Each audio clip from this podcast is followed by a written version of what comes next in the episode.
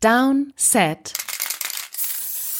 Short. Sonntagabend, herzlich willkommen zu einer neuen Folge Downset Short mit mir, Christoph Kröger und natürlich auch Adrian Franke. Einen wunderschönen guten Abend. Und wir sprechen über Russell Wilson. Denn da gibt's, äh, da wird jede Menge spekuliert. Russell Wilson soll sehr unzufrieden sein bei den Seattle Seahawks und das nicht erst seit kurzem. Und wir haben gerade noch mal im Vorgespräch das Ganze versucht, so ein bisschen zu rekonstruieren, was da die letzten ja, so zwei, drei Tage passiert ist. Es gab unter der Woche einen The Athletic-Artikel, der den ganzen Werdegang seiner Unzufriedenheit bei den Seahawks mal ja so ein bisschen zusammengefasst hat und dann auch noch ein paar äh, über ein paar Dinge berichtet hat, die glaube ich gar nicht so äh, bekannt waren. Ähm, da gehen wir überall gleich noch drauf ein. Aber dann ging's richtig rund. Was ist denn nach diesem Artikel passiert? Und wo sind ja. wir jetzt? Was ist der Stand bei Russell Wilson und den Seattle Seahawks? Weil alles, was man so hört, ist, er könnte sogar getradet werden.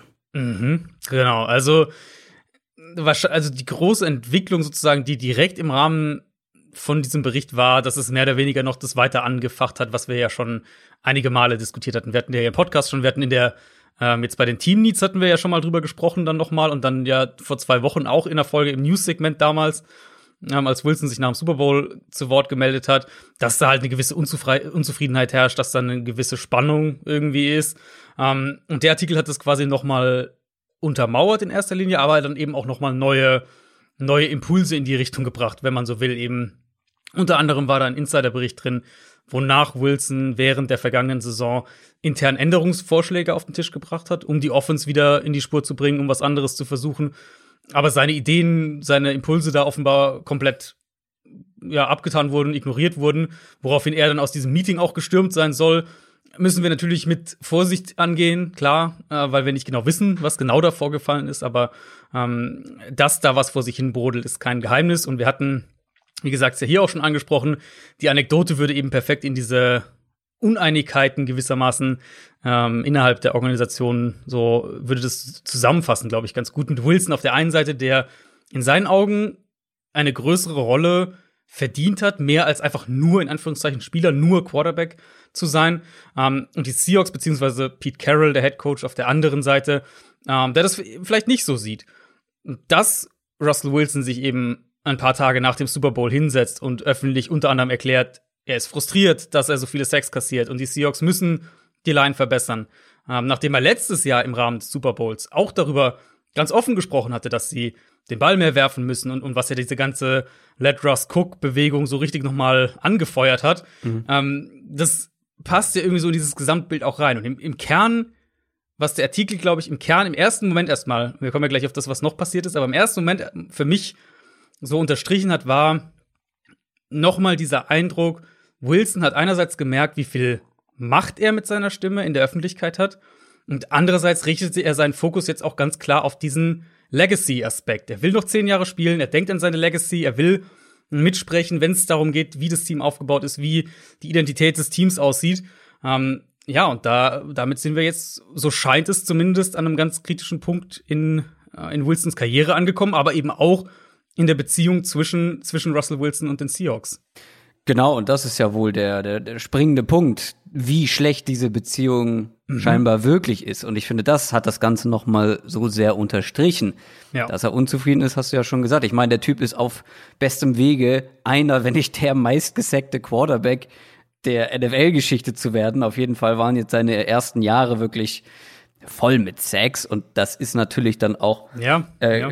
ja in gewisser Weise gesundheitsgefährdend und ja und er, er macht's halt clever auch ne man muss einfach sagen er macht's auch clever weil wir alle kommen aus dem Super Bowl haben diesen Eindruck hier Patrick Mahomes jeder sagt Patrick Mahomes der beste Quarterback der Liga und so weiter und du siehst halt okay der kriegt im Super Bowl dann halt auch Probleme. Und wir haben, werden jetzt nicht nochmal über den Super Bowl sprechen, dass da auch andere Faktoren mit dabei waren, aber natürlich diese Offensive Line Probleme, die waren offensichtlich. Und Wilson geht halt zwei Tage später in eine, in eine Talkshow oder in eine Radioshow oder was auch immer es nochmal war. Und ähm, ja, Dan Patrick, glaube ich, ne? Ja, ich glaube ja. Ähm, und spricht halt genau dieses Thema an und, und projiziert es aber halt auf sich, wo wir alle, die sich jetzt ein bisschen mehr damit befassen, wissen, ja gut, Russell Wilson ist halt von diesen knapp 400 Sacks, die er bisher kassiert hat, ist er halt für mal mindestens groben Viertel selbstverantwortlich im Endeffekt, je nachdem, wie man es genau auslegen will. Aber wir alle wissen, dass er ähm, da auch einige selbst kassiert. Aber er macht's, äh, er macht's halt clever und er, er nutzt halt die Medien auch dementsprechend. Ja, ähm, da hatte ich ja damals schon in der Folge gesagt, ähm, wir können nicht ewig sagen, die Seahawks Offensive Line ist nicht, ist nicht gut und dann, mhm. wenn Russell Wilson es macht. Ähm, allerdings finde ich, ist ja jetzt auch offensichtlich, dass man ihm nicht vorwerfen kann, okay, er, er fällt irgendwie den Seahawks Verantwortlichen in den Rücken, wenn er während der Saison auch schon Vorschläge intern gebracht hat und die einfach mhm, mhm. abgelehnt wurden. Ähm, es scheint ganz offensichtlich so zu sein, dass da zwei Parteien, auf der einen Seite ähm, Coaching-Staff ähm, und auf der anderen Seite eben Russell Wilson komplett unterschiedliche Philosophien mittlerweile ja, genau. verfolgen, genau. was, was genau. offensives Spiel im Football angeht und und und seine das vielleicht noch sorry ganz wichtig seine Rolle anders sehen. Ich glaube, das ist ein ganz wichtiger Punkt von dem ganzen, dass die Seahawks oder Pete Carroll wahrscheinlich Russell Wilsons Rolle innerhalb des Teams anders sehen als Wilson seine Rolle im Moment selbst oder mittlerweile selbst sieht. Ja, ich meine, ähm, auch das kann ich ihm irgendwie nicht verübeln, wenn man sich seinen Vertrag anguckt. Ja, ähm, ja. Dass man da schon als Spieler, glaube ich, das Gefühl bekommt, okay, ähm, ich werde hier wohl auch die nächsten Jahre vielleicht mitreden dürfen. Ähm, ich meine, er verfolgt da ja große, große Beispiele. Und mhm. ja, wie zerrüttet, glaubst du, ist denn dieses Verhältnis jetzt? Also ich habe sehr viele Nachrichten bekommen, mhm. ähm, wie wahrscheinlich ist es, dass es einen Trade geben wird? Wie wahrscheinlich ist es, dass ja, es diese ja. Offseason einen Trade geben wird? Ich kann ja grundsätzlich meinen mein Take sozusagen, meinen grundsätzlichen mhm. Take mal direkt äh, vorwegnehmen. Mhm. Wenn bei den Seahawks sich nicht grundlegend etwas ändert, wird Russell Wilson seine Karriere nicht in Seattle beenden. Da würde ich mitgehen, ja. Da würde Und jetzt mitgehen. ist halt, jetzt ist halt die Frage, also ich glaube nicht daran, dass es diese Offseason einen Trade geben wird. Ähm, mhm. Kann ich mir, kann ich mir nicht vorstellen. Das kochte jetzt, klar, es kocht schon länger, aber ich glaube, da wird man sich auf beiden Seiten noch mal zusammenreißen und gucken.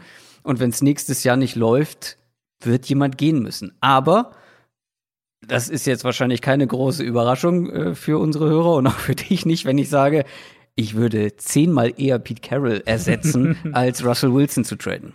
Ja, ja, da bin ich mit dabei. Ich gehe mal noch mal einen Schritt, Schritt zurück, bevor mhm. wir auf äh, den Ausblick kommen, sozusagen, wie ernst ist die Situation. Also das, was ich ja gerade gesagt hatte, was in diesem Artikel stand, der ja auch dann viel rumging am, am Donnerstag, ähm, hat es ja mehr oder weniger, also er hat noch mal eine andere Perspektive drauf geboten, er hat noch mal ein bisschen mehr Kontext geboten, er hat noch mal eine Anekdote dazu geboten und so weiter. Der Artikel ist sehr lesenswert, also wer ein, ein, ja. ein dann ab, ein, ein, Abo hat, sollte den auch äh, den unbedingt hat, lesen. Den hat sogar der lesefaule Christoph Kröger ähm, ja, gelesen. Das dann, also da müsste eigentlich so einen Stempel geben, ja. approved by, ja, gelesen by. ja, genau. ja, und ich habe dir ja gerade schon erzählt, ich habe den gelesen und fand das auch alles ganz interessant und spannend. Mhm. Hab mir da aber noch gar nicht so viele Gedanken gemacht, weil, wie du genau. schon gesagt hast, er fest, fasst eigentlich nur das zusammen, was wir eh schon wissen, beziehungsweise gibt noch so ein paar Details mit dazu, mhm. mit diesem Meeting während der aber, Saison genau. und so weiter. Untermauert halt eigentlich mehr oder weniger die ein, den Eindruck, den man ähm, schon hatte. Und die, die News, die, die dann sozusagen da drauf kam, mhm. finde ich, die gibt einen noch mal so einen richtigen Einblick, wie ernst es steht oder stehen könnte oder wie man es interpretieren könnte, wie ernst es steht. Äh, weil das war dann die News, die eben am ähm, am, am gleichen Tag noch kam, haben wir jetzt ja gerade festgestellt, auch am, am Donnerstag, wenig später, ähm, dass Wilson den Seahawks mitgeteilt hat, wenn sie einen Trade in Erwägung ziehen würden, dann gäbe es eben nur vier Teams, zu denen er gehen würde. Die Cowboys, die Saints, die Raiders und die Chicago Bears. Das hat sein Berater, Wilsons Berater, ähm, gegenüber Adam Schefter von ESPN bestätigt. Also das ist kein hohles Gerücht, was irgendwo aufgeschnappt wurde, sondern das hat der Berater zu Schefter gesagt. Und ich finde, das ist schon aussagekräftig, ja. weil Wilson, also er hat, er hat den Seahawks, muss man dazu sagen, er hat den Seahawks im gleichen Ding, gleichen Botschaft gesagt, er will in Seattle bleiben. Mhm. Es ist keine tradet mich oder wir haben ein Problem-Situation, aber er hat ihnen eben seine Trade-Wünsche mitgeteilt, was, wenn es zu einem Trade kommen würde. Äh, ähm, was, ähm, da kann man sich jetzt fragen, okay, warum macht man das dann? Na, grundsätzlich muss man, glaube ich, noch mal an der Stelle sagen, er hat ja wohl eine Klausel im Vertrag. Genau dass genau. er entscheiden kann, ob ein Trade stattfindet oder nicht. Und dass genau. die Seahawks jetzt nicht mit irgendeinem Team einen Trade einfädeln und er dann eh sagt, nee, lass mal, äh, da will ich nicht ja. Genau. Also, genau, also ja. Äh, es ist irgendwie, es ist so ein bisschen, ja, so einen kleinen Klaps auf dem Hinterkopf, ähm, mhm. aber noch mit netten Worten. ja, ich glaube, das Durch ist die eine Blume. Ganz, äh, ist eine, ja genau, ist eine ganz gute Interpretation, aber es unterstreicht halt noch mal, wie angespannt es da ist, weil wenn, also klar, wenn du einfach zufrieden bist, dann sagst du deinem Team nicht, Eben, was natürlich. deine möglichen Trade-Wünsche wären.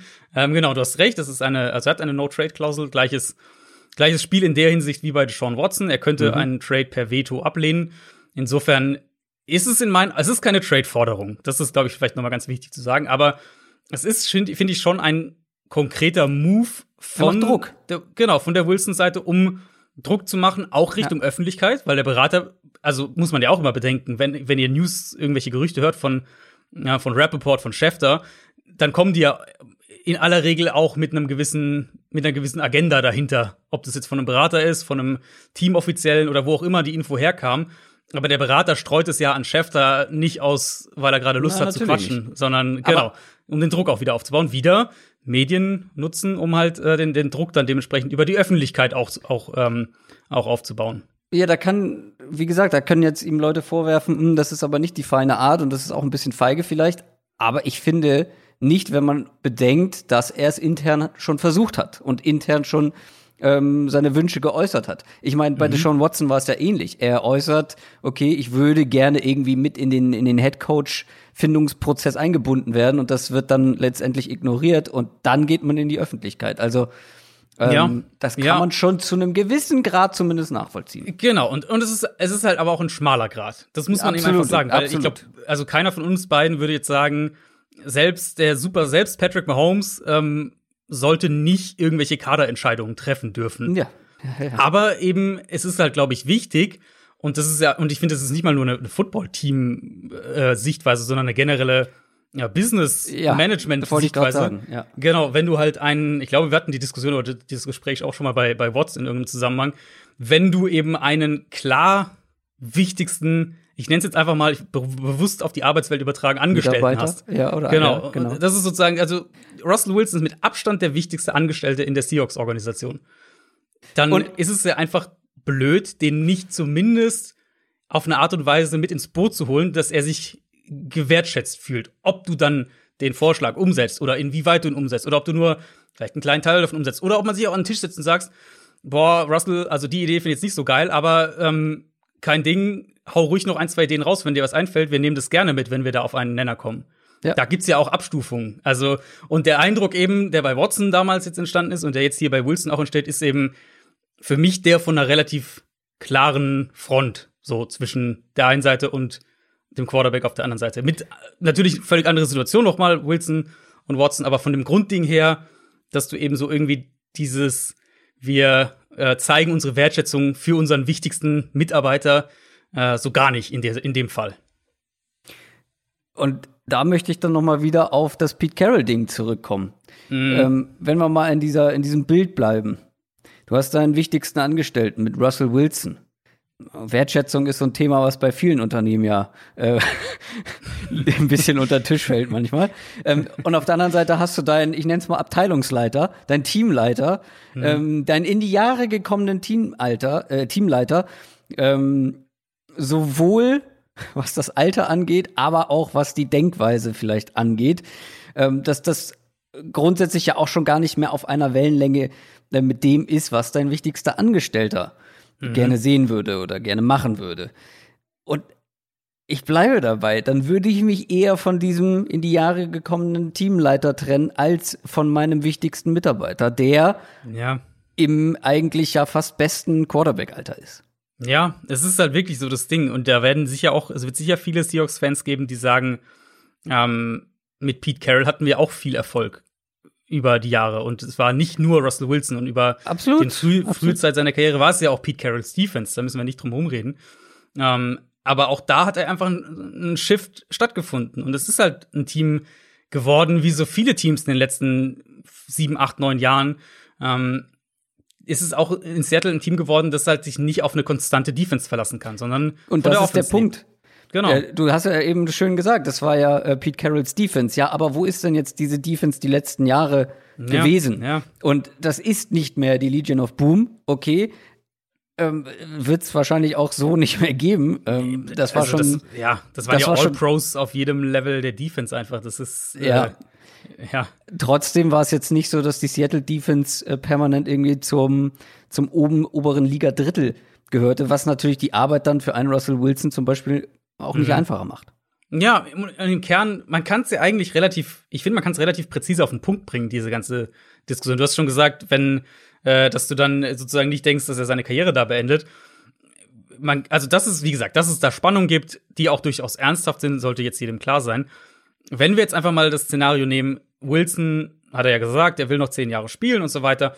Ähm, und wenn die Seahawks, beziehungsweise konkret Pete Carroll, nicht bereit sind, ihn ihn da zumindest ein bisschen mehr mit einzubeziehen, dann ist ein Trade erstmal unausweichlich. Punkt. Das ist erstmal einfach so. Also, ob es das wird wahrscheinlich dann nächste Offseason konkreter sein, spätestens ich, die Offseason drauf, wie auch damit immer. Damit muss ich einhaken.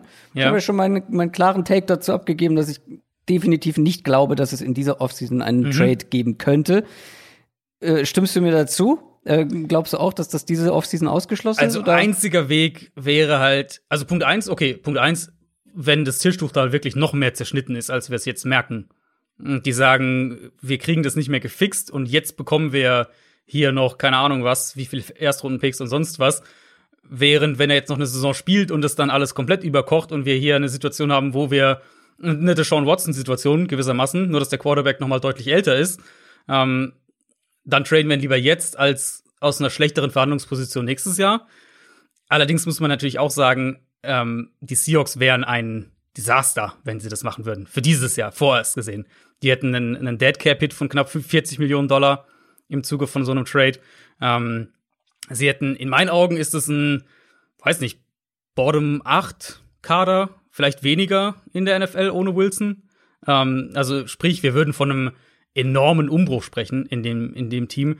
Plus natürlich, oder beginnend in allererster Linie damit, dass du einen Top 5 Quarterback nicht mal ebenso ersetzt. Das kann ja. Jahre und wenn es blöd läuft, Jahrzehnte davon. vor Russell Wilson. genau, genau, da gibt's ja auch wirklich genug Franchises.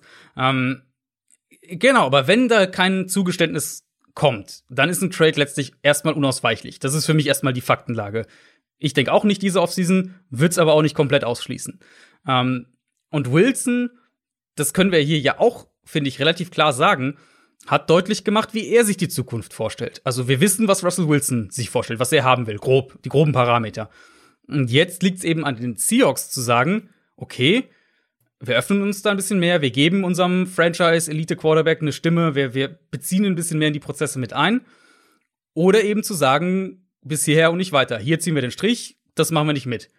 Aber das kannst du halt nur machen, wenn du wirklich bereit bist, ihn gehen zu lassen und zwar im Zweifelsfall auch ihn in dieser Offseason gehen zu lassen. Mm. Da weiß ich jetzt nicht so richtig, was ich aus der Aussage machen, machen soll. Wohin tendierst du denn jetzt?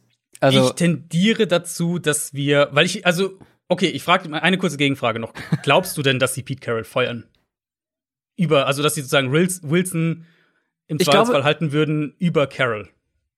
Naja, das wäre auf jeden Fall mein Ansatz. Ja, gut, aber denkst du, die Seahawks würden das machen? John Schneider würde das Nicht machen? Nicht diese Offseason. Ähm, ich glaube, es hängt jetzt wirklich sehr, sehr viel von der kommenden Saison ab. Öffnet mhm. sich Pete Carroll vielleicht den Ideen von Russell Wilson? Wenn er es nicht tut und sie nicht erfolgreich sind, ich meine, es kann natürlich auch sein, ähm, dass sie sich nicht den Ideen öffnen, super erfolgreich sind nächstes Jahr und Russell Wilson dann sagt, naja, gut, okay, ähm, funktioniert ja offensichtlich auch so. Ähm, mhm. Also ich glaube, es hängt viel von dem Erfolg nächstes Jahr ab oder wie sie die Sache angehen. Und wenn es nach der Saison unverändert ist zwischen diesen beiden Parteien, dann werden die Seahawks eine Entscheidung treffen und ich habe jetzt einfach mal Vertrauen in das Seahawks Front Office, dass sie hm. sich dann von Pete Carroll trennen.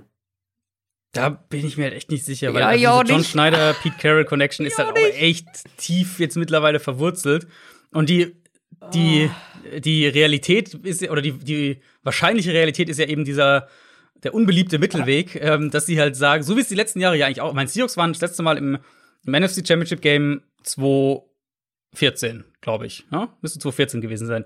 Und sie sind fast jedes Jahr in den Playoffs, kommen da aber halt nicht weit, scheiden relativ flott meistens aus. Ähm, dass sie eben eine ähnliche Saison wieder haben, elf Spiele gewinnen, in die Playoffs kommen, keine Ahnung, Wildcard-Runde ist Schluss, Divisional-Runde ist Schluss. Also, dass wir an einem ähnlichen Punkt dann wieder wären wie jetzt ungefähr grob. Und wenn sich diese, wenn diese Front sozusagen so bleibt und der sportliche und ich meine, sie sind ja auch erfolgreich gewesen, das darf man ja nicht ja. vergessen in den letzten ja. Jahren, auch wenn sie keinen Super Bowl gewonnen haben und auch ja. keinen erreicht haben. Trotzdem haben sie gute Saisons gespielt. Die, der, der Streitpunkt ist ja sozusagen, und das ist halt Meckern auf hohem Niveau, ähm, hätten sie nicht noch mehr aus dem machen müssen, was sie mit Wilson haben. Ähm, ich denke eben, das wahrscheinlichste Szenario ist, dass wir an einem ähnlichen Punkt wieder sind und dass sie dann dazu tendieren werden, sich für Carroll zu entscheiden. Das ist ehrlich gesagt meine Vermutung, dass wir heute in einem Jahr hier sitzen und ähm, sehr konkret über einen Russell Wilson Trade sprechen. Also für lieber einen 70-jährigen oder nächste Saison 70-jährigen Head Coach mhm. anstatt für einen ähm, im Laufe der nächsten Saison 33 werdenden mhm. Quarterback. Top 5 es Quarterback der NFL. Äh, es ist nicht das, was ich machen würde, aber ähm, ich denke, sie sehen Pete Carroll eben als diesen Teambuilder, der eine Franchise führt und der, mit dem sie auch ohne Wilson noch Erfolg haben können und der, der dann auch wieder was Neues aufbauen kann mit dem Kapital, das sie für Wilson bekommen. Ähm, ja, das ist irgendwie so ein bisschen, ich glaube, ich, dass, ich glaube nicht, dass sich John Schneider für Wilson über Carroll im Zweifelsfall entscheiden würde. Da bin ich sehr gespannt, was äh, unsere Hörer dazu sagen. Gebt uns gerne mhm. Feedback, vor allem natürlich auch die Seahawks-Fans. Ich meine, vielleicht seht ihr, bestimmt gibt es Seahawks-Fans, die sagen, okay, nee, ey, Wilson, so geil hast du jetzt die letzten ein, zwei Jahre auch nicht performt. Ähm, wir nehmen lieber Pete Carroll als, als dich, Russell, ähm, für die Zukunft. Kann ja absolut sein. Ähm, würde ich alle dann gerne die Argumentation an, weil gerade Seahawks-Fans wissen, wie zäh, wie, wie durchschnittlich so, ein, so eine, so eine NFL-Saison sein kann, wenn du keinen mhm. richtig guten, keinen Franchise-Quarterback zur Verfügung hast. Und das war ja, ja lange ähm, ja. davor der Fall, vor Russell Wilson. Äh, jetzt zum Abschluss aber noch mal äh, so ein bisschen Spinnerei. Stellen wir uns mal vor, es kommt diese, diese Offseason tatsächlich zu einem Trade. Du hast mhm. eben schon die vier Teams genannt. Kannst du gleich gerne noch mal sagen, aber welches Team wäre denn für dich da der Favorit? Äh, genau, also die vier, die ihr genannt habt, ich fand sie auch, ich weiß nicht, ob du irgendein Muster rausnehmen konntest, ich fand sie sehr random. Cowboys, Saints, Raiders und Bears, also ähm, Naja, es sind auf jeden ja. Fall sehr prestigeträchtige ja. Franchises, ja, allesamt. Das stimmt, ja. Also ist jetzt das nicht stimmt. irgendwie so eine, so eine die Jaguars oder so. Ja. Jaguars, ja gut, Rams, keine Ahnung, irgendwie, weißt du, so. Ähm, mhm. Das sind wirklich sehr alteingesessene alt, alt, Franch ja. Franchises mit ja. großen Fanbases. Ja, das ähm, stimmt. Aber dann müsste man ja auch theoretisch, weiß ich nicht, Giants oder sowas da reinpacken in die Liste. Ja, vor allem Giants waren ja bei ihm immer mit im Gespräch, weil seine Frau ist ja Sängerin, Stimmt, Entertainerin ja. und so weiter. und da, da wird sie immer mit New York in Verbindung gebracht. Ja, ja, gut. Ähm, also sagen wir mal so, für diese Offseason, Cowboys wäre natürlich das mega spannende Gedankenkonstrukt, ob die Prescott dann Tag und Trade zurückschicken könnten. Ob ja. du so irgendwie so eine Situation ja. hinkriegst, aber das halte ich schon für sehr wild, muss ich ehrlicherweise sagen. Vor allem, weil die, weil die Cowboys ähm, sehr, sehr, sehr, sehr, sehr viele Baustellen haben mm, und ja. dann jetzt auch noch viele Picks ausgeben. Ja, mm. ja. Also der perfekte Fit, wenn ich Wilson wäre, wäre New Orleans die können ihn sich halt nicht leisten, finanziell gesehen. Ja, Aber gut. Das wäre nee. halt, weil da hast du schon eine Offense, wir haben es ja in, in den Team jetzt gerade gehabt, da hast du eine Offense, die eigentlich da ist und eine gute Defense und einen, einen der fünf besten Offense-Coaches der Liga als Head Coach. Also das wäre der perfekte Spot. Ja. Aber das Team, was natürlich, also all in mit allem, was irgendwie in den nächsten Drafts wegzutraden ist, sein müsste, ist ja Chicago. Das ist ja, ja völlig klar. Und vor allem, es gab viele, ja, warum denn Chicago? Warum denn Chicago? Ja, ich finde, da kann man sich noch mal unsere, unsere Team-Needs-Folge anhören. Ich meine, da haben wir, glaube ich, ganz gut herausgestellt oder herausgearbeitet, dass die Bears, abgesehen von der Quarterback-Position, einen echt soliden Roster zur mhm. Verfügung haben. Und also, jetzt stellt genau, euch einfach ja. mal Russell Wilson mit diesem Roster vor. Und ja, und, und stell dir mal den ganzen, er hat jetzt so viel von Legacy und all dem geredet. Ja. Wenn du nach Chicago kommst, bevor Russell Wilson sein erstes Spiel für die Bears gemacht hat, ist es wahrscheinlich ein, ist er schon ein Top 3 Franchise Quarterback ja. aus Bears Historie. Und wenn er dann die erste Saison gespielt hat und die gehen in die Playoffs und keine Ahnung, kommen in, in die Divisional Runde, dann, also der ist innerhalb von zwei Jahren ist es der beste Quarterback, den Bears-Fans jemals gesehen haben und wird eine Legende für immer sein in Chicago. Also Ich deswegen, fand, ich glaube, gab- ja. Es gab einen richtig schönen Tweet, äh, die, keine Ahnung, Top 10 Quarterbacks der Chicago Bears und irgendwo so auf Platz 5 oder so war Russell Wilson, der nur gesagt hat, dass er bei den Bears spielen würde. Ja. ja, es ist halt echt so. Und also Bears ist ja echt so brutal. Ich meine, wir hacken ja oder haben früher auch letztes Jahr viel drauf rumgehackt mit der ganzen Trubisky-Situation.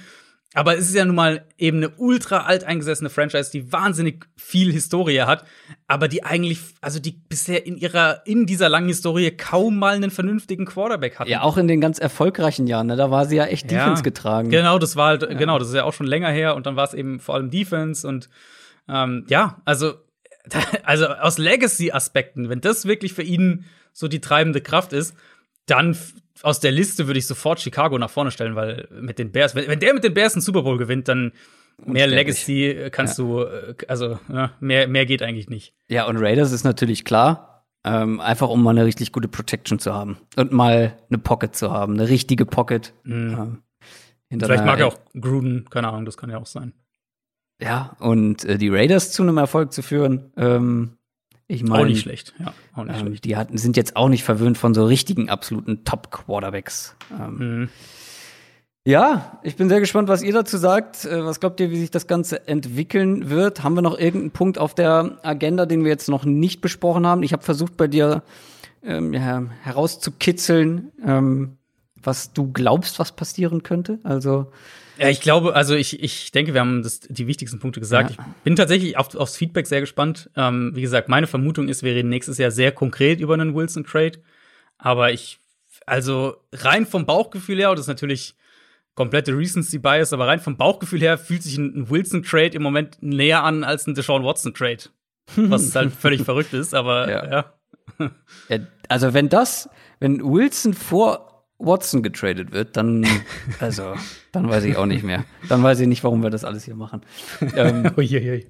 Darker Quatsch. Wende. ja, aber wir hatten ja ursprünglich mal Downset Short geplant, um über Deshaun Watson zu sprechen. Und seitdem, ja. das ist ja jetzt noch nicht so lange her, seitdem ist dieser Trade irgendwie in weite Ferne gerückt, plötzlich. Mhm. Und es gab äh, genug andere Themen, über die wir sprechen konnten in so einem kurzen Format. Heute mal ohne musikalisches Outro.